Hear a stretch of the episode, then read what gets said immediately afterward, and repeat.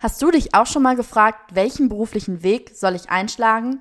Ist der, den ich gerade gehe, der richtige? Und wie haben es meine Idole und Vorbilder geschafft, erfolgreich zu werden? Angst anzufangen oder ein fehlender Plan sind dabei völlig normal. Mein Podcast Durchgestartet wird dir die richtige Portion Motivation, Inspiration und Unterhaltung mit auf den Weg geben.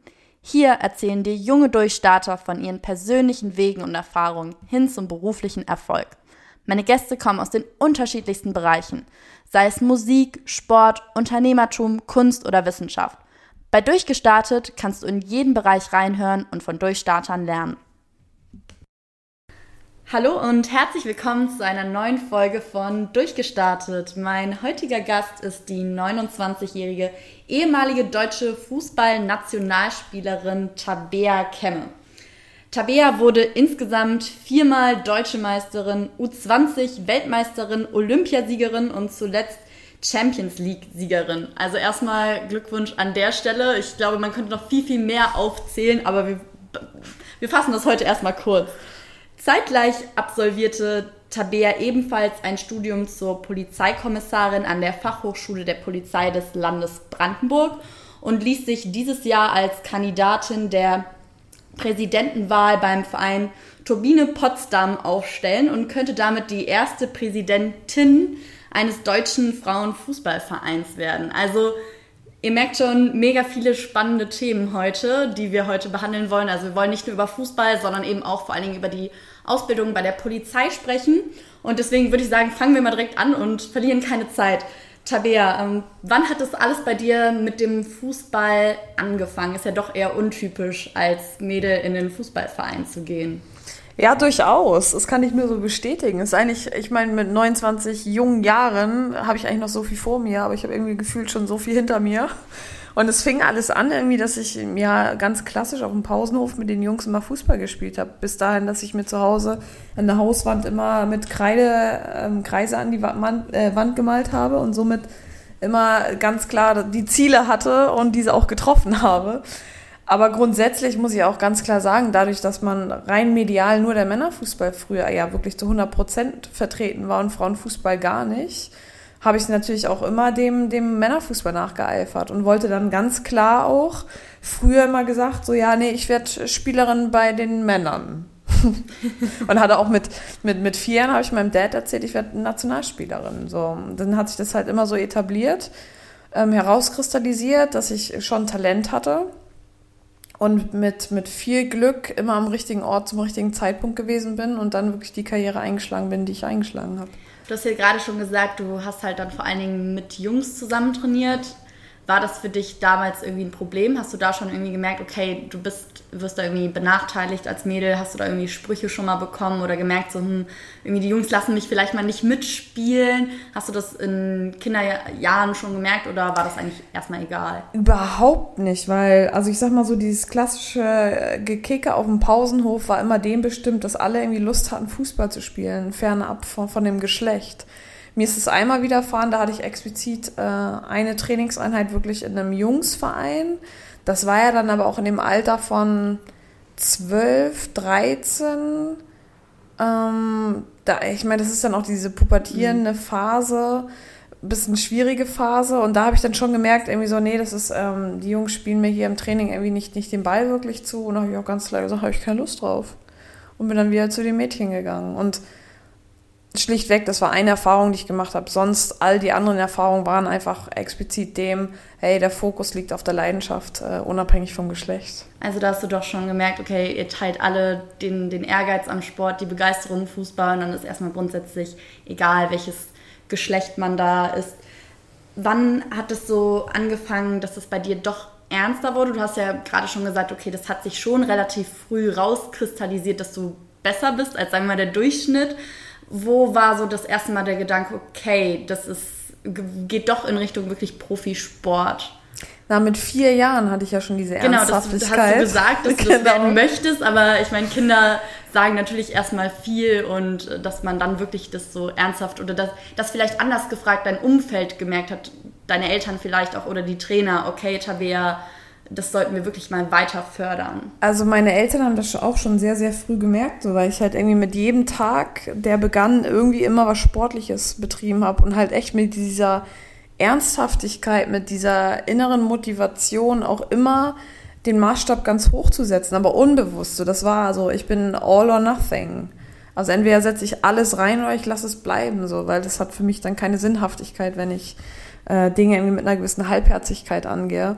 Und deswegen, ich habe schon dann mit der Entscheidung mehr oder weniger oder mit der Möglichkeit dann auch ähm, einen Sichtungslehrgang gemacht zu haben in Potsdam hier, wo ich sich dann meinen Weg ja hinf hinführte.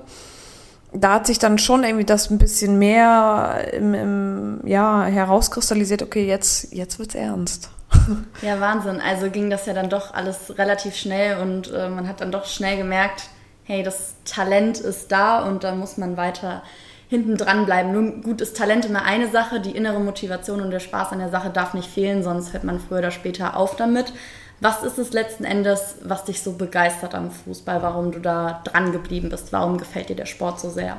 Es ist mehr oder weniger dem geschuldet, dass es einfach eine Sportart ist, die jeden begeistert. Die Emotionen, die dich tragen, unabhängig als Zuschauer oder selber als Spielerin. Das war immer das. Es ist ein leicht verständliches Spiel. Du kannst viele Menschen mit, mit einbeziehen. Und es ist in aller Munde. Du kannst eine ganze Nation zur Faszination bringen, zu, zu, zu einem Event dieses Spiel gestalten, wo sich alle in den Armen liegen. Und das war so für mich irgendwie das Paradebeispiel dafür auch, mich selber dafür so zu, zu begeistern und mit der vollen Leidenschaft auch immer voranzugehen. Also doch auch mit dem Hintergrund, dass Fußball eben in Deutschland so, so groß vertreten ist und so beliebt ist, dass du einfach wusstest, okay, das ist eine Sportart, die halt alle irgendwie aus allen möglichen Schichten zusammenbringt. Ja, und vor allem ja auch nicht, nicht nur deutschlandweit, sondern wirklich weltweit. Und dann auch immer mit dem Aspekt, so, ich bin nie alleine, ich bin halt ein Teamplayer. Und du hast halt in so einem großen Termin, äh, Kader, in so einem großen Team echt so, so einen breiten Rücken und äh, du lernst gewisse Werte im respektvollen Umgang miteinander umzugehen. All das, daraus bin ich entstanden. Ist das manchmal schwierig, wenn da wirklich so ein bunt zusammengewürfeltes Team von so unterschiedlichen Leuten zusammenkommt? Einerseits kann es, ja, erscheint es als schwierig, aber auf der anderen Seite weiß jeder um die, um die Spielregeln. Und wenn es mal einer nicht weiß um diese Spielregeln, wird er auch ganz klar immer an die Wand gestellt und gesagt, so hey, nach dem Leitfaden spielen wir hier und dann wird er mitgenommen. Also das ist, äh, das ist ein Zusammenspiel und derjenige, der es halt nicht, nicht respektiert, der hat das Team dann zu verlassen. Ja, also dann doch eigentlich ein mega schöner Gedanke, wenn man so sagt, okay, Teamgeist ist super wichtig und es gibt gewisse Verhaltensregeln für alle und ein Miteinander, das bestimmt halt erstmal grundsätzlich dann alles ähm, ähm, miteinander mit zusammen, um dann eben für den Erfolg zu kämpfen gemeinsam.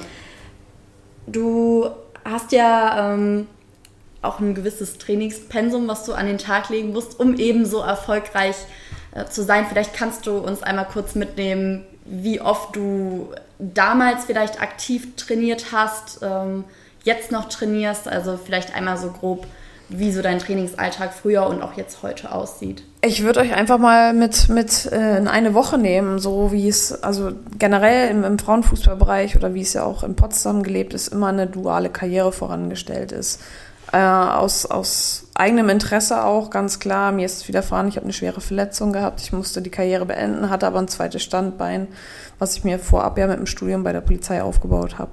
Grundsätzlich eine Woche, man muss immer, ich gehe immer von dem Wettkampftag aus, das ist bei einer normalen Woche mit einem Spieltag, ist es der Sonntag. Dann hast du ja Sonntag quasi das Spiel. Montag war es dann so, zu Schulzeiten beispielsweise, auch zu Studiumszeiten, dass ich einen Studiumsblock vormittags hatte. Dann hatte ich Training vormittags noch, einen zweiten Studienblock und dann nochmal ins Nachmittagstraining. Dienstags war oftmals frei, trainingsfrei, weil es ist immer der zweite Tag nach einer Hauptbelastung bist du immer sehr müde und dementsprechend legst du da kein großes Pensum an den Tag. Hatte aber Schule. Äh, Nachmittag war dann mal frei oder ich hatte die Möglichkeit, irgendwie in die Sauna, also was Regeneratives zu machen. Mittwoch war wieder so Schule, Training, Schule, Training.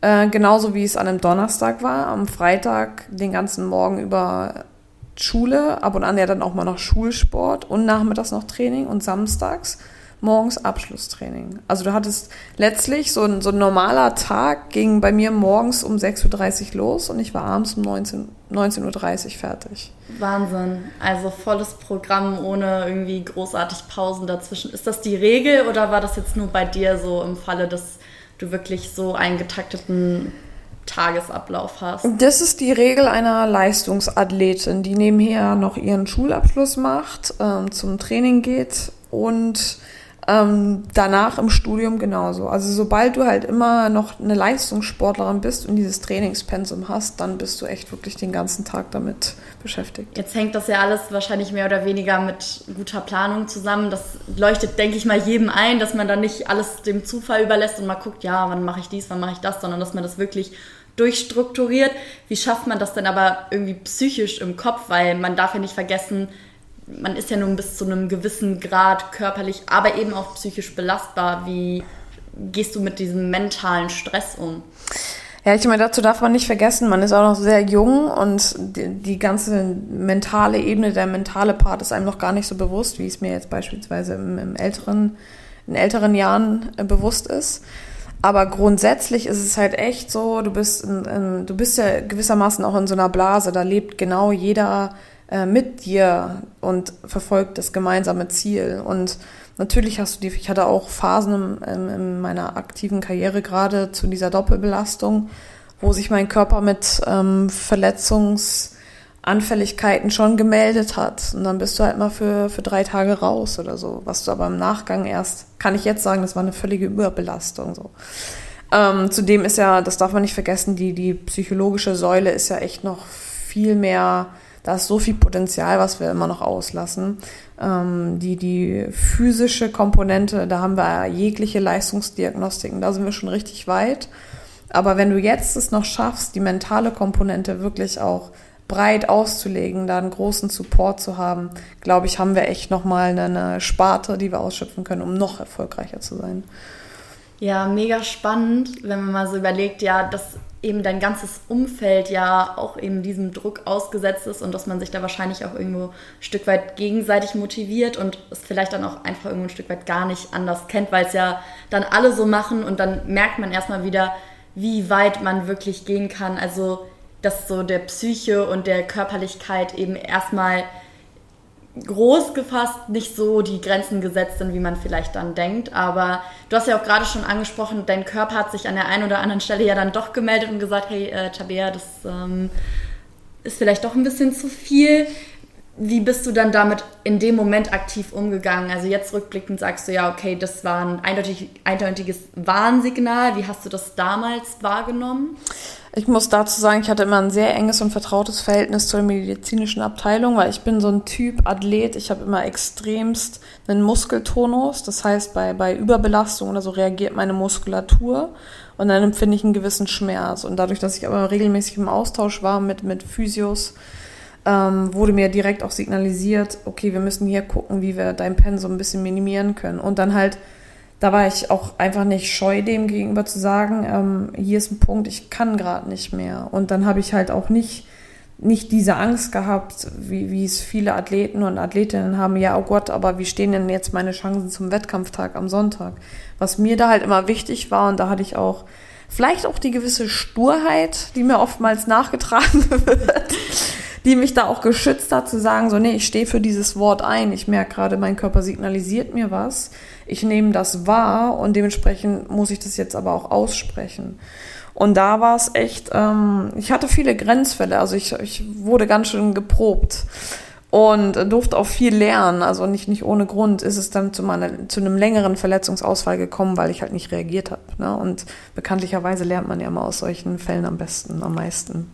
Das heißt, es war vor allen Dingen die Kombination aus der einen Seite, von der einen Seite zu sagen, ich achte auf meinen Körper, ich gucke, was er mir für Signale gibt, ähm, versuche das zu reflektieren und eben dann im gegebenen Falle die Notbremse zu ziehen, aber eben auf der anderen Seite auch zu sagen, okay, ich bleibe jetzt trotzdem stur bei der Sache und werfe jetzt nicht alles hin, sobald ich mal irgendwie merke, okay, mein Körper macht jetzt nicht so mit, sondern zwinge ihn dann vielleicht auch mal in dem Moment dann dazu oder? Genau es ist ja auch bekanntlicherweise dieser innere Schweinehund aber du musst halt immer abwägen okay in, in inwiefern ist jetzt in der Intensität ist noch tragbar und wo übersteige ich jetzt aber eine Grenze und vor allem ja auch immer, du bist auch einem gewissen Druck ausgesetzt. Inwiefern nimmst du diesen Druck wahr? Also heißt es dann wirklich, wir sind in einer Leistungsgesellschaft, wo ab und an auch gerne die Ellbogen ausgefahren werden, das dürfen wir auch nicht vergessen. Und da dann als junge Athletin dann auch immer zu sagen, so okay, nee, ich bestehe jetzt darauf, dass ich jetzt drei Tage oder mich vielleicht auch mal eine Woche rausnehmen muss und dann spiele ich am Wochenende auch nicht. Auch mit dem Druck dann, der dir gegeben wird, so ja, aber naja, du musst schon deine Leistung bringen. Dann ist wieder Thema Nationalmannschaften. Wenn du jetzt aber nicht spielst, dann bist du vielleicht nicht eingeladen. All solche Themen dann, aber das war halt Oh, das ist auch so ein bisschen mein Typ, da völlig unbekümmert reinzugehen, intuitiv zu handeln und ich weiß, dass ich halt mich immer auf mich verlassen kann. So, ich glaube, mit dieser Haltung, mit dieser Standfestigkeit hat man schon mal sehr viel gewonnen. Also du wusstest dann einfach irgendwo ein Stück weit, hey, das kann ich mir selber zutrauen. Man entwickelt ja dann auch mit der Zeit sicherlich so ein Bauchgefühl für. Gab es denn trotzdem schon mal jetzt rückblickend Situationen, wo du sagen würdest, da hast du die Grenzen definitiv überschritten und dir mehr zugemutet, als du letzten Endes imstande warst zu tragen? Auf jeden Fall. Ne? Also das sind ja genau diese Fälle, sei es beispielsweise halt wirklich die, über diesen Punkt der Intensität gegangen zu sein und dann hast du aber halt direkt auch immer die Konsequenz. Das ist genauso wie, wie ich denke, so ich, ich äh, reiße jetzt mal unzählige Stunden in meiner Arbeit ab. Ich kriege aber die Konsequenz. Also dieses Verhältnis von hoher Intensität, aber auch Regeneration. Das ist echt, äh, ich glaube, das ist eine Lebensprobe, auf die du gestellt wirst. Wie geht man dann hinterher damit um, wenn man merkt, okay, ich habe jetzt gerade ein Übertraining oder es hat mich so auseinandergerissen, ich habe jetzt eine Verletzung. Was sind die Schritte, die man danach einleiten sollte, um da rauszukommen? Na, zudem einfach, also wirklich sich selber auch zu wissen, zu reflektieren und dann das zu kommunizieren. Es bringt mir nichts, wenn ich die Dinge mit mir selber ausmache, ohne davon den Beteiligten, die eventuell auch die Entscheidungsträger über dich sind, völlig um Unwissen zu lassen. Das ist dann denen natürlich auch nicht, nicht fair gegenüber. Und ich kann die Erwartungshaltung denen gegenüber auch nicht haben, alles immer gleich lesen zu können anhand meines nonverbalen, ähm, ja, nach, nach dem, wie ich mich verhalte. Das, ähm, ich muss es schon wirklich kommunizieren. Das heißt, da auch wieder der, der Teamgeist, die Kommunikation mit anderen, da zu gucken, ähm, wie können wir da gemeinsam irgendwo ein Stück weit auch rauskommen. Nun haben wir jetzt auch schon viel über das Thema Druck gesprochen. Wie bereitest du dich psychisch auf eine Spielsituation vor? Also wenn du weißt, okay, jetzt muss ich Leistung wirklich auf den Punkt abliefern. Wie, was sind so die Gedanken, die dir vor dem Spiel letzten Endes durch den Kopf gehen? Also ich muss sagen, vielleicht bin ich da auch einer der, derjenigen, die das, ähm, ja, die sowas etwas sehr selten machen. Aus, aus dem Grund, also unmittelbar wirklich vor einer vermeintlichen Drucksituation spule ich bei mir nichts ab. Ich bin komplett leer und dann lasse ich mich einfach, ich lasse mich einfach von der Situation führen. Was heißt das? Ich habe zuvor unzählige Wiederholungen, so viel routiniertes Training gehabt und mein Körper weiß es. Und wo steht man sich oftmals im Wege, wenn ich da anfange darüber nachzudenken, darüber so zu denken, gewisse Dinge nachzufragen. Und das ist genau der Fehler, weil du machst es so oft und ich weiß, das meine ich halt, ich weiß, ich kann mich da wirklich drauf verlassen und somit gehe ich in die Situation rein. Okay, verstehe. Das heißt, es geht vor allen Dingen darum zu wissen, ich habe die ganzen Situationen ja irgendwo im Training schon mal durchlebt, durchlaufen. Ich weiß ja, was auf mich zukommt und ich weiß, was ich kann und was ich nicht kann. Und da einfach auf sich selber zu vertrauen und zu gucken, ich muss mich gar nicht unter Druck setzen, weil ich habe ja dafür trainiert. Ich gehe ja nicht unvorbereitet in dieses Spiel rein. Ich weiß, wer mein Gegner ist. Ich weiß, ähm, was auf mich zukommt. Nun gibt es ja aber auch Situationen, die man jetzt vielleicht nicht so planen kann oder dann passiert mal bei einem Spiel irgendwas, was total unvorhersehbar ist. Wie geht man dann damit um? Ja, gibt es auch viele, viele Situationen, wo natürlich ähm, was völlig Unvorkommenes passiert. Und da ist es letztlich, du kannst dich halt immer, ich stehe ja nicht alleine da, ich kann mich immer auf mein Team verlassen. Mhm. So, und sei es mal, dass, dass ich jetzt nicht so eine ähm, gute Leistungsbereitschaft habe, aufgrund dessen, dass ich halt irgendwie eingeschränkt bin, weil weiß der Geier, was in der Woche nicht gelaufen ist. Ich kann mich halt immer noch auf die anderen zehn, zehn Spielerinnen verlassen. So, und das ist, glaube ich, dieses Nehmen und Geben. Und die nehmen dich, die reißen dich auch wieder mit, mit ins Spiel. Ähm, genauso wie, wie ich es dann auch tue, wenn ich merke, eine Spielerin hat keinen guten Tag. Dann sehe ich, empfinde ich das nicht als fehlerorientiert, sondern ich weiß um ihre Stärken und stelle sie mal eben kurz nebenan und räume halt dafür ihren Raum frei. So, das ist ein Nehmen und Geben. Und auch, ähm, ja, sich, äh, aus den Situationen lernst du am meisten, die du, die du vorher nicht, nicht so kommen sehen hast. Aber wie gesagt, ich habe das zwölf Jahre lang gemacht. Ich war zwölf Jahre lang im Profibereich. Und selbst wenn es, es ist Fußball, du hast irgendwie für jede Situation hast du irgendwie ein Gefühl und dem einfach nachzugehen. Du hast jetzt wirklich ja immer wieder betont, wie wichtig Teamfähigkeit ist, sich aufeinander verlassen zu können. Wie ist das, wenn jemand jetzt auf dem Platz voll die Ego-Spielchen spielt oder reißt es dich vielleicht selber auch schon mal mit, dass du dir denkst, so, boah, ich ziehe das jetzt alleine durch oder ist da wirklich immer Team, Team, Team und nichts alleine oder gibt es da schon mal so, so Ausreißer oder würdest du dir vielleicht auch mal selbst an die eigene Nase fassen, okay, da habe ich vielleicht so ein kleines Ego-Ding draus gemacht? Gar nicht so weit. Ähm, in dem Moment, ich würde es auch gar nicht groß mit, mit Egoismus irgendwie in Verbindung bringen. Es sind teils Entscheidungen, wo ich, wo ich auch alleine ähm, jetzt aufs Tor zugehe und jetzt meine, okay, das ist ähm, eine Entscheidung, die ich in einer, in einer Sekunde, in einer Hundertstel für mich getroffen habe und im Nachgang nochmal analysiere und vielleicht war sie nicht die richtige. Das wird ja oftmals dann auch mit einem gewissen Egoismus begründet. Würde ich gar nicht so sehen, sondern wirklich in, in dem Fall, ich kenne auch keine Spielerin, die jetzt groß nach ihrem Egoismus ähm, handelte, mit der ich zusammengespielt habe. Und wenn, dann ist es auch mal ganz klar, in einer Situation, die ich jetzt als anders empfunden habe, sage ich so, sag mal, hey, ich laufe dir hier mit, ich ich laufe mich frei, ich spiegel gefälligst ab, weil es geht um, um äh, die Mannschaftsleistung. Das kommt dann auch. Und das ist, äh, glaube ich, aber auch ein angebrachter Austausch auch, mhm. unmittelbar nach so einer Situation. Ja, ich denke auch, wenn man grundsätzlich ein Problem damit hat, irgendwie den Ball abzugeben oder sich auf das Team zu verlassen, dann ist auch Fußball wahrscheinlich der, der, der falsche Sport. Ähm, aber kriegt man ja immer mal wieder mit, wenn man das verfolgt, dass da irgendwie dann der Stürmer, weiß ich nicht, da dann doch irgendwie eine One-Man-Show draus macht und vorne wegläuft und aber dann eben, wie du ja schon gesagt hast, einfach zu gucken, das zu reflektieren und vielleicht auch da mal zu überlegen, okay, vielleicht denkt sich die Person in dem Moment einfach nur, ja, das ist das Beste fürs, fürs Team dann eben wäre. Muss man ja dann immer abwägen. Absolut. Und ich meine, wir sprechen ja jetzt auch wirklich von dem höchsten Leistungsniveau und da musst du auch erstmal hinkommen. Hast du vorab viele Situationen ähm, anhand deines Egoismus entschieden, dann kommst du da oben gar nicht an. Da wird vorher schon gefiltert. Ja, mega spannendes Thema. Ist das vielleicht auch irgendwo ein Stück weit ein Grund dafür, dass du gesagt hast, du gehst zur Polizei, eben weil dir dieser Teamgeist so wichtig ist? Auf jeden Fall.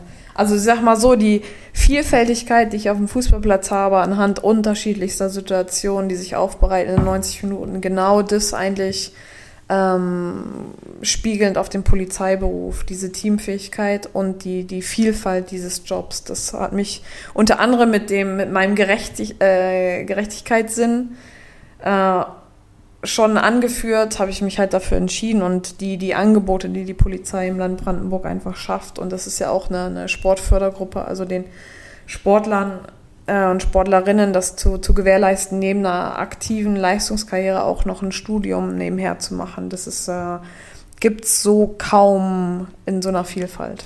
Das heißt, um mal vielleicht die Hörer so ein bisschen mitzunehmen, was genau hast du während deines Studiums gemacht? Du hast ja gerade schon gesagt, du hast es auch noch neben deiner Profikarriere auf die Beine gestellt bekommen. Vielleicht kannst du da uns mal kurz mitnehmen, was so Inhalte des Studiums sind und wie man das mit dem Sport verknüpfen kann. Genau, das muss man sich so vorstellen. Das ist ja so diese so ein Sonderprogramm für uns Sportler und Sportlerinnen, Sportfördergruppe Land, äh, der Landespolizei im Land Brandenburg anhand eines Studiums, was normalerweise hier in Oranienburg an der Hochschule der Polizei drei Jahre andauert. Bei uns für die Athleten am Olympiastützpunkt in Potsdam sind es fünf Jahre gewesen und das hieß einfach, abzuwägen, halt äh, anhand der Studienwoche gewisse Fächer, um, um dich auf den Polizeiberuf vorzubereiten, sei es ähm, die, die ähm, strafrechtlich äh, Ebene des Polizeiberufes. Und wir haben ja aber auch viel, viel Theorie natürlich, aber auch ganz viel Praxis.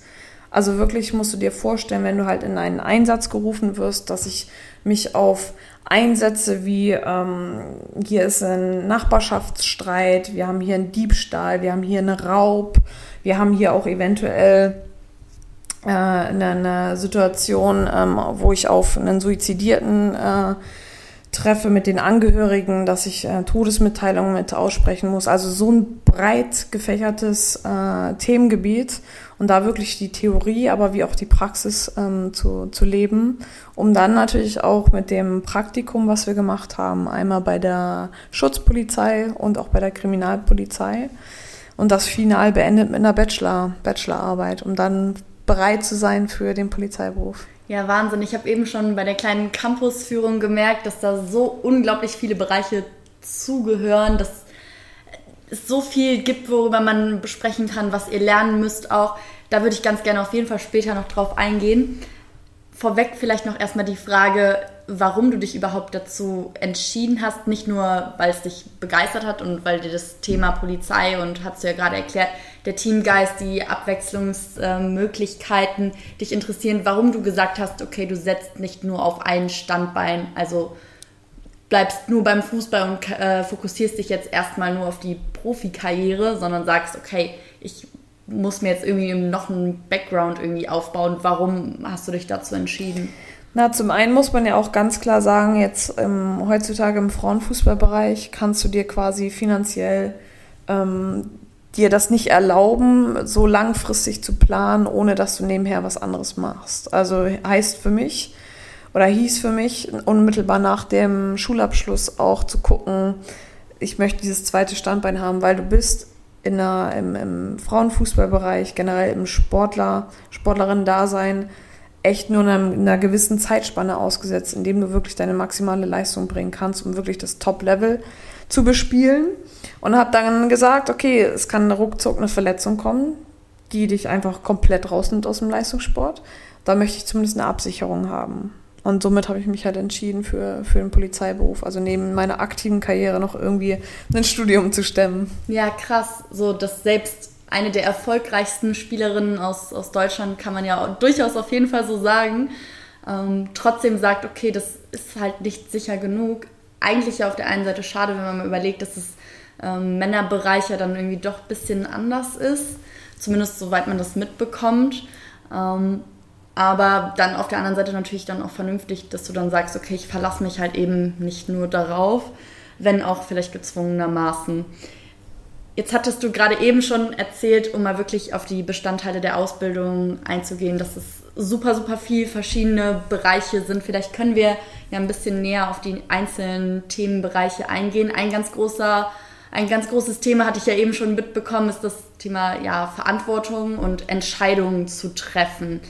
Wie wird euch beigebracht, in Stresssituationen die richtige Entscheidung zu treffen, abzuwägen, was richtig und was notwendig ist? Das, damit hast du es eigentlich direkt schon auf den Punkt gebracht. Also du bist ja quasi bei dieser Vielfältigkeit, die der Beruf mit sich bringt, ähm, wir haben einfach, oder warum habe ich mich entschieden, auch eine gewisse Verantwortung zu übernehmen. Und du hast eine Verantwortung der Gesellschaft gegenüber, du triffst auf Menschen, die dich rufen aus einer gewissen Not. Und du hast innerhalb kürzester Zeit im Einsatz vor Ort Entscheidungen zu treffen, abzuwägen, was darf ich überhaupt? Sei es ein Beispiel, ein, ähm, der Gegenüber kommt auf mich zu mit einem gezückten Messer. Was für Einsatzmittel darf ich ziehen, um mich auch ähm, zu schützen? Wirft er dieses Messer weg? Was ist dann überhaupt noch angemessen? Darf ich dann überhaupt noch die Waffe auf demjenigen ähm, zeigen? All sowas innerhalb einer Hundertstel diese Entscheidung zu treffen und dann auch immer, und das, wie, wie schaffst du sowas? Weil du musst ja diesen Stress musst du erstmal erzeugen. Auch in, deswegen machen wir ja hier im Studium auch viel die Praxis, wo wir die Rollenspiele haben, wo wir immer wieder in den Stress kommen, dem Stress ausgesetzt sind, um dann zu handeln. Und durch diese routinierte Bewegung wird der Stress, du hast ein gewisses Stresslevel, aber du weißt außerhalb ähm, oder anhand dieses Stresslevels dann auch ähm, durchzuatmen, einen Überblick über die Situation nicht zu verlieren und dann zu agieren. Das heißt, Routine, immer wieder die Situation durchspielen, durchspielen, durchspielen, bis der Arzt kommt, um eben dann im Ernstfall handeln zu können. Was sind da entscheidende Handlungsmaxime, wonach ihr da entscheidet? Gibt es da irgendwie einen Raster, dass man da lernt, okay, so und so handelst du in dem und dem Fall? Oder was sind da so Anhaltspunkte? Weil irgendwo muss man ja sich dran, dran aufhängen und sagen, okay, so bringen wir euch das bei, wirklich dann auch die richtige Entscheidung zu treffen. Ja, auf jeden Fall. Also du kannst dir es wirklich wie so ein, so ein ähm, Strahl vorstellen anhand der Situation. Okay, kommt der Gegenüber ähm, rein verbal auf mich zu? Wie kann ich ihm auch gewissermaßen auf Distanz halten? Und die ähm, über die Kommunikation, das ist ja die Kunst, wirklich Kommunikation so anzuwenden, dass man mit dem Gegenüber auf eine Wellenlänge kommt und ihn auch erreicht, auch in dieser Stresssituation, dem der Gegenüber ja auch ausgesetzt ist. Und dann anhand dieses ähm, Leitfadens wirklich zu agieren, anhand der ganz klaren Kommunikation. Was habe ich vor Ort? Zu sehen, okay, welche Einsatzmittel habe ich zu nehmen, um, wie gesagt, auch ähm, hier die, die Gefahr für Leib und Leben abzuwenden. Und das ähm, wird quasi, studierst du ähm, über, dein Studi über deine Studienjahre und kannst es irgendwann hoffentlich in- und auswendig. Vielleicht können wir mal eine so eine Beispielsituation durchgehen. Wir hatten ja gerade eben unten auf dem Gelände beobachtet, pöbelnder äh, Passant im, im Park macht Stress. Was sind so die ersten Schritte, die im Kopf dann durchgehen bei der Polizei? Ihr seid zu zweit im Einsatz. Also genau, wir haben ja quasi, ich bin ja dann immer mit einem Kollegen unterwegs, eine ganz klare Kommunikation, ähm, halt, stopp, Polizei, also ihn quasi einfrieren, ihn aber auch ganz klare Anweisungen zu geben. Er wird immer weiter am Pöbeln, oder wie wir es vorhin gesehen haben, er ist immer weiter am Pöbeln, hat einen Stock, einen Eisenstock in der Hand. Ähm, dementsprechend rennt er auf mich zu mit diesem Eisenstock und er kann mich mit dem Eisenstock, kann er mich ähm, kann er mir über den Kopf äh, ziehen und somit bin ich ähm, halt dieser Gefahr auch ausgesetzt für Leib und Leben. Dementsprechend kann ich die Waffe ziehen. Lässt er aber dann beispielsweise diesen Stock, diesen Eisenstab fallen, habe ich die Waffe zurückzunehmen und habe ihn dann beispielsweise mit einem Reizgas auf Distanz zu halten. Habe aber, bevor ich es anwende, auch immer zu kommunizieren, damit er der Sache um die Sache weiß und äh, ihm dann letztlich quasi auf, auf den Boden zu nehmen und ihn, ihn festzunehmen und äh, ihm dementsprechend das auszusprechen, wogegen er verfahren hat, ja. Das heißt immer je nach Situation Schritt für Schritt immer neue Sachen einleiten, so wie der ähm, mir gegenüber reagiert, so muss ich dann direkt auch meine Taten nenne ich es jetzt mal, ja. meine Reaktion eben drauf anpassen und zu gucken, was ist gerade, was, wo sind gerade noch die Verhältnismäßigkeiten. Wir hatten es gerade eben ganz schön gesehen, ähm, ja, dann die Waffe weiter in der Hand zu halten, wenn der Gegenüber entwaffnet ist, ist einfach in keiner, steht in keiner Relation zueinander, da einfach zu gucken, immer wieder in Sekundenschnelle abzuwägen, was darf ich, was, was ist notwendig und ähm, ja, eben auch zu kommunizieren, wie es dem Gegenüber geht, weil ihr da ja auch eine gewisse Verantwortung eben auch habt, dass dem Gegenüber nichts passiert. Wie ist das letzten Endes mit dieser Verantwortung umzugehen, dass du weißt, okay, du darfst theoretisch in, im Ernstfall ja erstmal nicht alles, aber vieles zumindest machen. Was ist das für ein Gefühl, wenn du weißt, okay, du hast erstmal großen Spielraum? Wie gehst du mit dieser Verantwortung um? Ähm, zudem, ich, ich weiß ja quasi um diesen Spielraum und ähm, die Verantwortung, die ich ja habe für so einen Einsatz, ist, ist eine große, ist eine sehr, sehr große. Aber du hast ja auch quasi, du bist ja auch nicht alleine. Ich bin ja immer mit handelnden Kollegen um mich herum in diesem Einsatz. Aber man hat anhand der Einsatzlage auch ganz klar die, die den Leitfaden dem gegenüber auch aufzustellen, zu sagen, okay, wir sind hier, das ist das Problem. Ähm, jetzt haben wir einzuschreiten. Und das aber auch wirklich kommunikativ, diese Schritte aufzuzählen dem gegenüber, damit das plausibel dafür ihm gegenüber ist oder ihr gegenüber ist. Wenn ich jetzt so und so reagiere, weiß ich um die Konsequenz der Kollegen. Und das ist natürlich, ja, diese Verantwortung, ich meine, man lernt damit umzugehen. Ne? Du, du gehst durch ein dreijähriges Studium oder zweieinhalbjährige Ausbildung bei der Polizei, du lernst mit dieser Verantwortung umzugehen. Ja, wir hatten eben schon gemerkt, da gehört unglaublich viel zu. Oder du hast es ja gerade auch schon gesagt, es ist Theorie, es ist, es ist die Praxis, es sind diese Rollenspiele.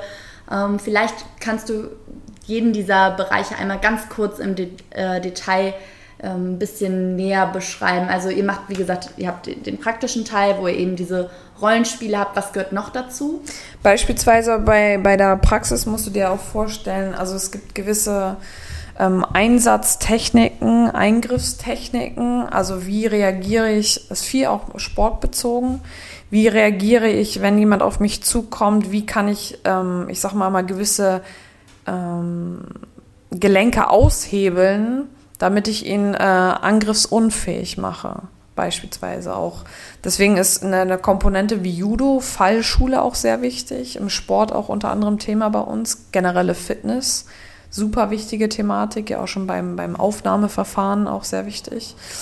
Und die Theorie ist ja letztlich darauf gelegt, wie gesagt, was sind die ähm, strafrechtlichen Hintergründe? Ich muss ja quasi um die rechtliche Grundlage wissen um daraufhin zu handeln. Darauf baut er dann quasi die Praxis auf.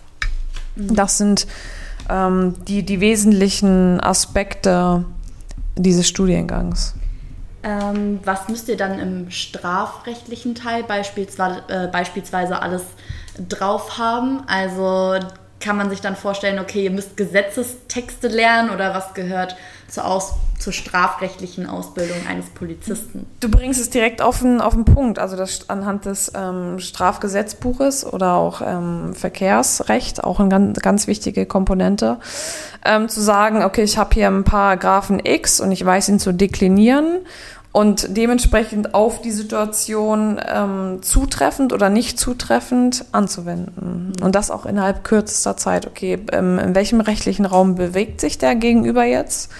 Was weiß ich dementsprechend zu, zu anzuwenden und das ganze Verfahren demnach aufzuziehen? Ja, ist, glaube ich, super, super schwierig, wenn man weiß, okay, da kommt ja dann nicht nur dieses ganze Wissen dazu, was man quasi weiß, was man darf und was man nicht darf, sondern dann der Stress, der Druck, auf den man natürlich geschult wird irgendwo ein Stück weit, aber eben auch dieser Menschlichkeitsfaktor, dass es halt eben total normal ist, ähm, in dem Moment vielleicht auch mal nicht zu wissen, was, was man darf und was in Ordnung ist. Und deswegen ist ja psychischer Druck ja, wir hatten jetzt öfter schon drüber gesprochen, ein Thema. Und dein Kollege sagte ja auch vor allen Dingen, hat kurz angesprochen, ja, dass ihr auch so einen Test macht, um psychische Belastbarkeiten zu zu testen eben. Wie kann man sich so einen in Anführungsstrichen Psychotest vorstellen? Na, das ist beispielsweise aus, aus dem Hintergrund zu sehen, okay, ähm, anhand eines Testes, wie, wie sieht die Psychologie dahinter aus? Ähm, sei es beispielsweise, ich nenne einfach mal Beispiele, um euch mitzunehmen. Ähm, was findest du sympathischer, ein Rechteck oder ein Kreis? Oder dann anhand gewisser Bilder, die aufgezeichnet sind, es malt jemand selber seinen ähm, Straßenzaun und der andere lässt ihn malen und da halt einen gesunden Mittelweg zu finden, weil teils, ähm, es gibt ja, würde ich, würde ich alles selber machen wollen und lasse ungern gewisse Dinge machen. Es ist eine gewisse Vertrauensbasis, natürlich auch eine Starrsinnigkeit. Und anhand dieser Komplexität dieses Tests ein finales Ergebnis zu kriegen, ob ich äh, diesem Belastungsverfahren ausgesetzt, ausgesetzt bin oder eben nicht. Ja, krass. Also man merkt schon, es ist super vielfältig. Es ist die sportliche Komponente, die man drauf haben muss. Psychischer Druck, sich äh, rechtens auszukennen, ähm, sei es hinterher, äh, das Verfahren richtig äh, aufzuarbeiten, ähm, Berichte drüber zu schreiben, wie auch immer wie viele Leute bewerben sich hier bei euch und wie viele schaffen es dann letzten Endes auch durch diesen großen, komplexen Teil von Aufgaben durchzukommen? Also wir haben durchaus ja 400 ähm, Stellen im Jahr zu besetzen. Also da sind wir quasi im gehobenen Dienst wie im mittleren Dienst. Also zum einen das Studium und auch die Ausbildung. Und dementsprechend haben wir unser Bewerbungsverfahren. Also wir haben immer mehr Bewerber. Ähm, und hier aber auch explizit anhand der ähm, Auswahlverfahrenstages sind zwei Tage, die gewissen Tests gemacht werden. Zudem gehört ja auch noch, also der Sporttest ja auch dazu. Es wird auch noch ein Diktat geschrieben und noch eine sportärztliche Untersuchung. Und da haben wir natürlich auch Facetten, die wir abdecken, wo nicht jeder besteht. Also durch, dementsprechend auch eine Durchfallquote. Ähm, aber grundsätzlich haben wir die Stellen, die wir ausschreiben, auch, auch besetzt. Also 400 Stück. Genau, ja. Jetzt hatte ich gerade nicht ganz verstanden, wie viele Bewerber seid ihr dann, ähm, sind es insgesamt, die sich auf die Stellen? Immer unterschiedlich. Der Kollege vorhin meinte, es waren um die 4000 Stellen, aber dementsprechend ja auch die, die Durchfallquoten. Mhm. Ja, verrückt muss man immer wieder. Ähm, ja, muss ich ganz ehrlich sagen, hatte ich so anfangs nicht erwartet, dass es doch so schwierig ist bei der Polizei reinzukommen. Du hattest ganz am Anfang mal gesagt, es ist machbar. Es ist halt nur wichtig, dass man motiviert ist, am Ball zu bleiben, eben das durchzusetzen, was man sich vorgenommen hat, zielstrebig da ähm, am Ball zu bleiben, einfach auch irgendwo ein Stück weit. Und dann ist das Ganze auch ähm, machbar mit viel Übung und Vorbereitung. Auf jeden Fall. Das ist, ich meine, ich kenne es selber ja auch noch bei mir, aber es macht, es steht und fällt mit der Vorbereitung. Du kannst dich auf den Sporttest super vorbereiten, auf, den, auf das ähm, psychologische Messverfahren, wie auch wir bieten ja alles an, anhand auch eines Diktat zu schreiben, zu üben, damit ähm, die Fehlerquote nicht so hoch ist und ich das dennoch bestehe. Und natürlich auch grundsätzlich mit der gewissen Fitness ähm, natürlich auch nicht kein großes Krankheitsbild habe, deswegen auch der Sport äh, beziehungsweise der, ähm, der ärztliche Befundbericht und die Untersuchung, die getätigt wird. Also du kannst dich wirklich gut vorbereiten, wenn du gewillt, diszipliniert bist. Nun hast du ja alles im Endeffekt erstmal so, so scheint es zumindest von außen geschafft, was du dir vorgenommen hast, sei es irgendwie als ähm, Profi-Athletin oder bei der Polizei eben. Was würdest du sagen, gehört mit zu deinem Erfolgsgeheimnis, abgesehen von guter Vorbereitung, das wir ja jetzt immer schon gehört haben, dass das sehr, sehr wichtig ist? Ja, irgendwie, ich kann es gar nicht so klar definieren, ähm, aber auf jeden Fall, ich hinterfrage immer den, den gewissen Sinn, also die Sinnhaftigkeit. Was will ich und was will ich nicht, aus welchen Gründen? Und da ganz klar auch zu sagen, so, ich habe jetzt, ich treffe jetzt eine Entscheidung, gehe diesen Weg und den gehe ich dann aber auch zu 100 Prozent.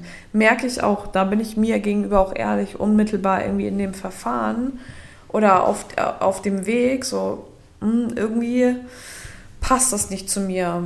Dann gestehe ich mir das auch gerne ein und äh, gehe einen anderen Weg. Das heißt, irgendwo ein Stück weit auch die Souveränität, Entscheidungen zu treffen und wenn man dann eine Entscheidung für sich getroffen hat, bei der Sache zu bleiben und nicht irgendwie zu hadern, um dann eben das Maximum aus sich selbst rausschöpfen zu können, weil man eben ganz klar zu 100 Prozent immer hinter dem steht, was man sich dann in den Kopf gesetzt hat. Auf jeden Fall. Und ich meine, es gibt es anhand eines Sprichworts nach vorne leben, nach hinten verstehen. Das auch einfach mal mitzunehmen, weil natürlich je ähm, mehr du intuitiv äh, auf deinen Weg gehst und noch gar nicht so die krasse Klarheit darüber hast, nach hinten verstehst du es immer. Mhm. Mega spannend, das immer wieder für sich selbst zu reflektieren, zu hinterfragen, was man da falsch gemacht hat, auch vielleicht aus Fehlern zu lernen und einfach zu gucken, wo, wofür habe ich mich gerade entschieden und ist das wirklich eine Sache, die ich durchziehen möchte? Wenn nein, warum nicht? Wenn ja, warum? Und wie kann ich das dann erreichen? Jetzt würde ich ganz gerne aufgrund der Zeit dann doch noch auf ein anderes Thema auch zu sprechen kommen. Nun bist du ja als Frau in zwei wirklichen Männerdomänen unterwegs, sei es jetzt beim Fußball oder auch bei der Polizei. Merkst du das gerade auch bei der Polizei, dass es doch immer noch so ein Thema ist, dass ihr weniger Frauen seid? Also grundsätzlich muss ich persönlich sagen, vielleicht liegt es auch daran, dass ich als Fußballerin eigentlich vermeintlich männlichen Bereich, äh, sportlichen Bereich groß geworden bin, empfinde ich das gar nicht so. Weil ich auch nie irgendwie so in eine Ecke gestellt wurde, ja, du als Frau oder so. Ähm, vielleicht ist es eine gewisse Hartnäckigkeit oder auch abgehärtet sein, aber auch sowohl wie jetzt im Polizeiberuf. Natürlich sind das auch ähm, Strukturen, gewisse Hierarchien. Ähm, und ähm, wir haben auch durchaus mehr männliche Kollegen, als dass wir weibliche Kolleginnen haben. Aber das darf man auch immer nicht vergessen, so was ist denn der Ursprung des Berufes? Und wir als, als Frau in der gesellschaftlichen Stellung mh, mm, sieht man ja auch die Entwicklung. Also ich sehe es jetzt auch bei der Polizei, was für Angebote geschaffen werden mit Mentorings, mit ähm, wirklich Programmangeboten gegenüber den Kolleginnen, zu sagen, so wir möchten hier ein äh, Angebot geben, zu sagen, wir fördern auch, nicht auch, sondern wir fördern Frauen in, in diesem Beruf. Das heißt, in erster Linie nimmst du es erstmal gar nicht so drastisch wahr, weil du ja, wie gesagt, das halt von klein auf an nicht anders kennst, mit vielen Männern, Jungs, wie auch immer, um dich herum unterwegs zu sein. Aber auf der anderen Seite muss man halt einfach mal ähm, ganz klar sagen, dass es halt immer noch so ist, dass bei der Polizei doch weniger Frauen sind, dass da aber eben doch, wie du gerade gesagt hast, einiges getan wird, um da eben ja eine Reform zu schaffen, dass sich da was verändert. wie wichtig ist dir das selbst persönlich, dass sich da was ändert? Oder würdest du sagen, ist es eigentlich die Debatte, die gerade so in der Gesellschaft stattfindet, von wegen, ja, wir brauchen da mehr Frauen bei der Polizei. Ist das eine berechtigte Sache oder würdest du sagen, okay, du ist doch eigentlich egal, ob wir jetzt 80% Männer, 20% Frauen sind oder 50-50? Ich glaube, wir oder ich als Frau muss es einfach viel mehr auch als gewisse Selbstverständlichkeit nehmen. Ich kann alles machen, sobald ich irgendwie weiß, was ich will. Dazu muss ich aber auch erstmal wissen, was ich will.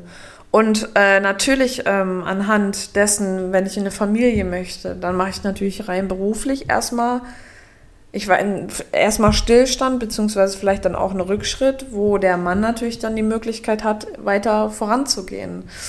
Ähm, ist halt dann die ganz klare Entscheidung, was möchte ich, was, was möchte man. Und da muss man aber auch ganz klar sagen, da möchte ich auch eine Angebote und was ich oder was mir immer wieder widerfährt ist oder was ich merke, sobald Mann und Frau zusammenarbeiten, sind sie unschlagbar. Also die Mischung macht's wie mit allem.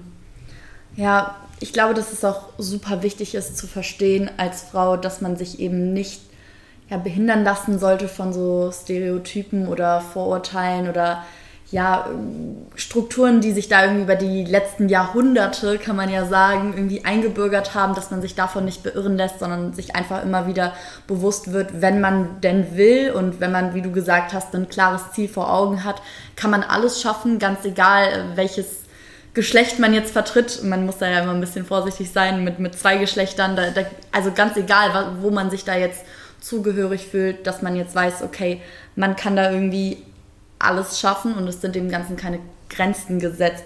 Interessanter Punkt, äh, finde ich, den du da ansprichst, wenn du sagst, okay, dass du findest, dass ein ausgewogenes Verhältnis zwischen Mann und Frau doch wichtig ist. Warum würdest du sagen, ist das bei der Polizei so? Also was sind da zum Beispiel Bereiche, in denen du merkst, okay, das ist wichtig, dass eben auch mehr Frauen bei der Polizei sind? Also ich finde einfach anhand dieser vielen Beispiele, sowohl in der Polizei wie aber auch schreien sportlich, immer wieder gesehen zu haben, so es harmoniert einfach am besten miteinander. Ähm, ich kenne es mit der Zusammenarbeit vermehrt mit Männern, die haben eine ganz, ganz enorme Klarheit, die wissen ganz genau, wo sie hinwollen und gucken nicht links, rechts, sondern sehen ganz klar ihr Ziel. Und dann aber mit, mit dieser Ausgewogenheit, was ich meine, die, die Frau als die nochmal ähm, die Eventualitäten sieht, ähm, die ähm, auch links und rechts die Möglichkeiten sehen auf, auf der Straße und zu sagen, okay, dieses Feld packen wir zusammen und dementsprechend ergeben sich auch einfach viel, viel mehr Möglichkeiten, wenn du wirklich alle Blickwinkel beleuchtest, weil das führt dann vielleicht doch nochmal final zu einem besseren Ergebnis, als wenn ich das alleine mache. Das heißt, an der Stelle wieder der Appell an den Teamgeist, nur gemeinsam kann man was bewegen, verändern und, und stark sein. Und da ist halt einfach wichtig, das divers aufzustellen, sei es einen super fitten, athletischen, einen super intelligenten Typen, als auch geschlechterspezifisch, das so breit wie möglich einfach aufzustellen, um da gemeinsam an sein Ziel zu kommen. Nun ist dieser Gedanke oder dieses, diese Meinung darüber natürlich super. Ich glaube, dass nicht alle bei uns in der Gesellschaft so denken, so ticken, das so sehen. Hast du oder würdest du mir da widersprechen und sagen, okay, äh, nee, Sexismus ist bei der Polizei gar kein Thema mehr oder beim Fußball? Oder merkst du doch manchmal, dass du da Sprüche von außerhalb bekommst? Und was machst du bei der Frau, sei es im Fußball oder bei der Polizei? Ich wollte gerade sagen, unabhängig von, von dem, was ich mache, ähm, das widerfährt mir oft. Sexismus und Diskriminierung natürlich. Und da gilt es ja aber auch einfach, wir sind gerade in so einem gesellschaftlichen Wandel, auch mit der Generation, die da heranwächst, äh, mit dieser Vielfalt, auch mit Themen der, der Nachhaltigkeit, für Dinge einzustehen, unabhängig von dem Geschlecht, als empfinde ich als so wichtig. Und man darf sich halt von von diesen äh, gewissen Sprüchen oder der. Hast du da vielleicht ein Beispiel, eine Beispielsituation, wo du das ähm, gemerkt hast? Ja, auf jeden Fall. Also Thema Sexismus. Oh Mensch, ähm, erstmal anhand des Blickes schon und dann wirklich zu sagen so, ah Mensch, du, du hast ja hier aber äh, anhand meiner Figur halt was festzulegen. Ich werd, werde jetzt nicht ins Wording gehen, aber wo, du, wo ich dann auch ganz klar sage, halt, stopp, hier ist eine Grenze. Und das sage ich dann auch so und geh weiter. Oder sei es mal irgendwie, weiß ich, man ist irgendwo in, in einer größeren Gruppe oder da kommt halt mal irgendwie eine Hand. Gibt es alles. Ich meine, ich bin auch, das darf man ja auch nicht vergessen, so ähm, im, im, sportlichen Bereich und generell, ich bin ja so viel unterwegs, ich treffe auf so viele unterschiedliche Men Menschen, die meine Grenzen halt nicht kennen. Dem muss ich erstmal aufsetzen. Das sind alles Themen und wo ich auch ganz klar sage, und das ist halt auch das, ich nehme die Dinge da nicht hin, sondern ich stelle mich dem auch und sage hier und nicht weiter. Und ich glaube, das ist einfach ganz, ganz wichtig, weil je mehr ich zulasse, desto mehr wird es mir auch widerfahren. Das heißt, an der Stelle vielleicht der Appell nach draußen, dass man eben sagt, als Frau oder grundsätzlich als, als Mensch, wenn man merkt, okay, da werden meine persönlichen Grenzen überschritten, ich bin mit etwas nicht in Ordnung, das dann offen zu kommunizieren und dann auch nach außen dafür einzutreten und zu sagen, okay, das geht gerade absolut gar nicht. Wenn jetzt so zum Beispiel eine Konfliktsituation entsteht, wie gehst du dann damit um? Sprichst du das aktiv an oder denkst du dir dann eher deinen Teil, dass es die Sache vielleicht dann nicht wert ist? Oder bist du da wirklich jemand, der da versucht, so den Menschen davon zu überzeugen, dass das nicht geht?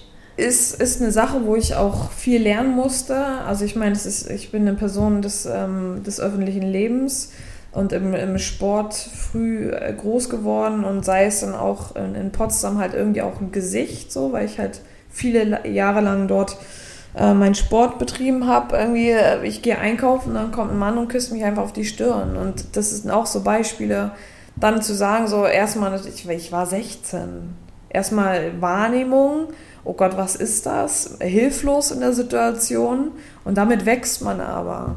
Unmittelbar nachdem das passiert ist, habe ich auch gedacht, so, okay, ich muss jetzt irgendwie, muss ich auch meine Grenzen kommunizieren und damit lerne ich ja quasi.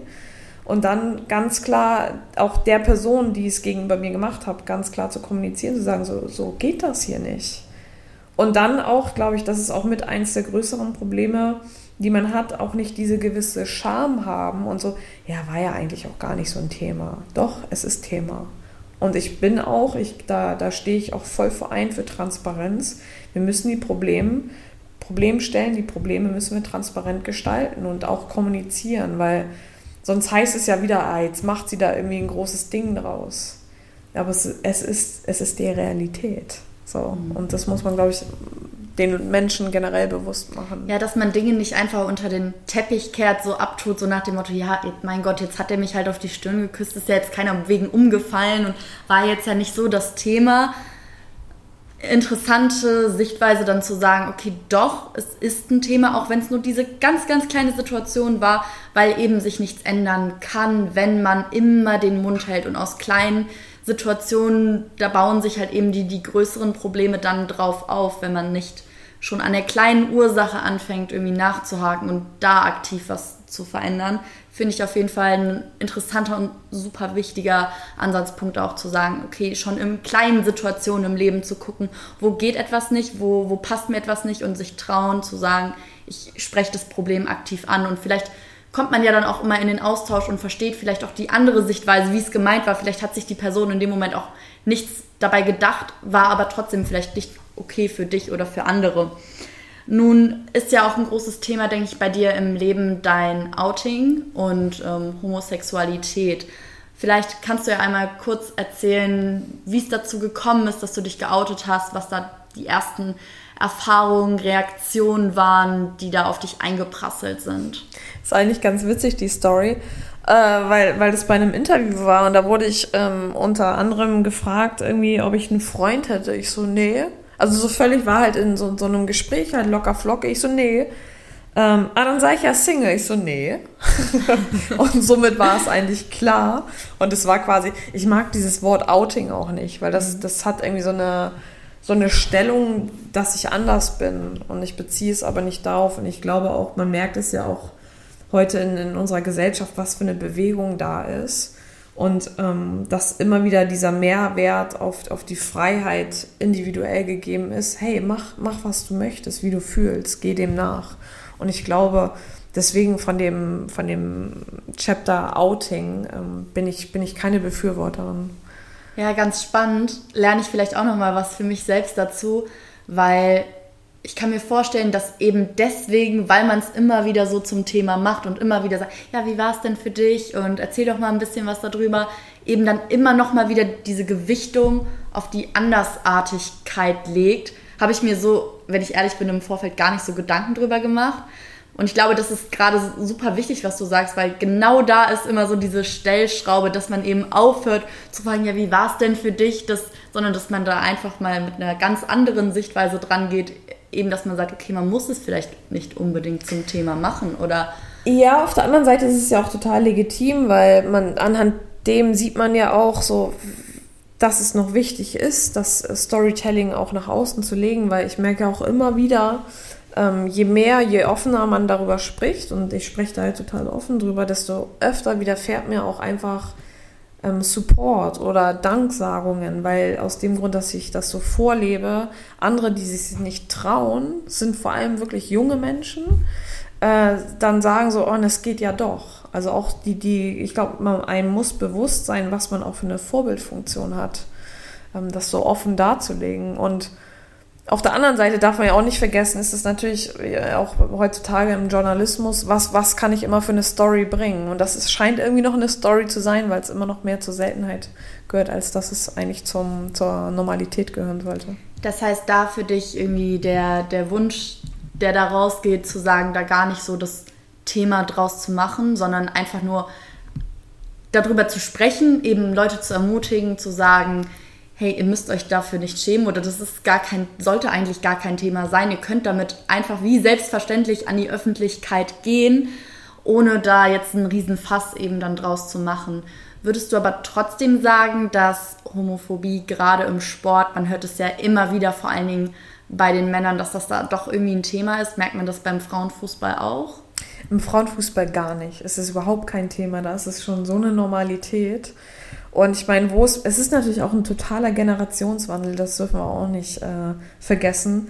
Generation wie, sage ich mal, teils ja auch im, im Fußballgeschäft, im, im, traditionellen Fußballclubs, in der Fangeschichte Part sind, die sind natürlich bei Weil nicht, nicht, nicht so weit, so weit offen, wie wir unser Leben leben, was, was unsere Sexualität angeht. Also da klatschen wirklich zwei Generationen aufeinander wo die eine von der anderen, glaube ich, noch sehr viel lernen kann.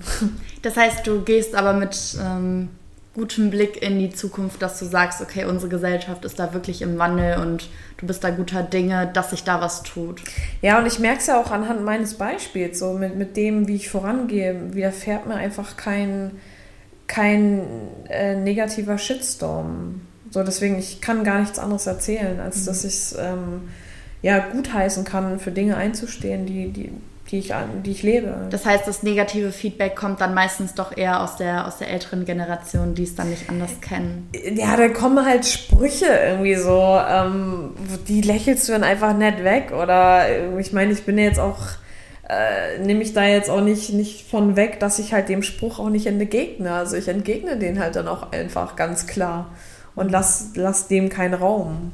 Mhm ja spannend zu sagen, okay, ja, das gibt es irgendwo noch, ne? aber da eben vielleicht nicht so die Gewichtung drauf zu legen oder dann, wie du es ja anfangs auch schon gesagt hattest, immer dann, wenn Grenzen überschritten werden, blöde Sprüche kommen, Bemerkungen, Dinge, die einfach nicht gehen, das anzusprechen und das eben in die, die direkte Konfrontation dann zu gehen, um dann, dann aktiv an dem Problem auch was ändern zu können. Eine letzte Frage hätte ich noch an dich die ich allen meinen Gästen immer stelle.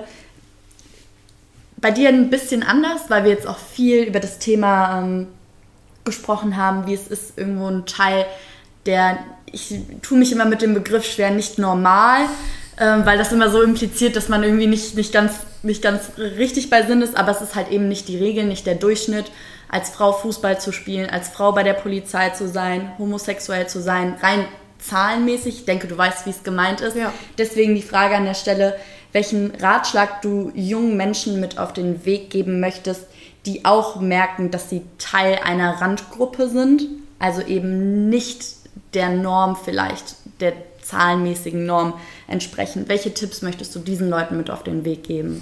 Also ich glaube, darauf berufe ich mich auch, was, was ganz, ganz wichtig ist und ich formuliere das auch gerne als Tipp oder auch wirklich als Empfehlung, weil ich damit immer sehr gut fahre, sich selbst immer zu reflektieren, zu sagen, okay, was, was haben meine Handlungen für ein Gewicht?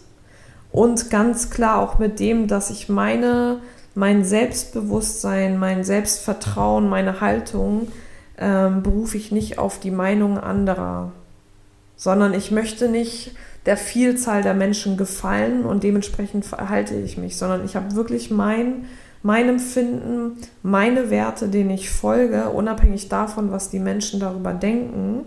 Vor allem, wenn es Werte sind, dass ich respektvoll mit Menschen ge äh, gegenübertrete, umgehen möchte und dafür einstehe, auch eine gewisse Leistungsbereitschaft an den Tag zu legen. Das sind Werte, dem kann man nichts Negatives beifügen. Aber es gibt Menschen, die aus gewissen Gründen auch immer, sei es Neid oder auch man, man gönnt einem was nicht, darauf nicht seine Meinung zu bilden. Und somit sollte man sich nicht von, einem, äh, von seinem eigenen Weg abkommen lassen.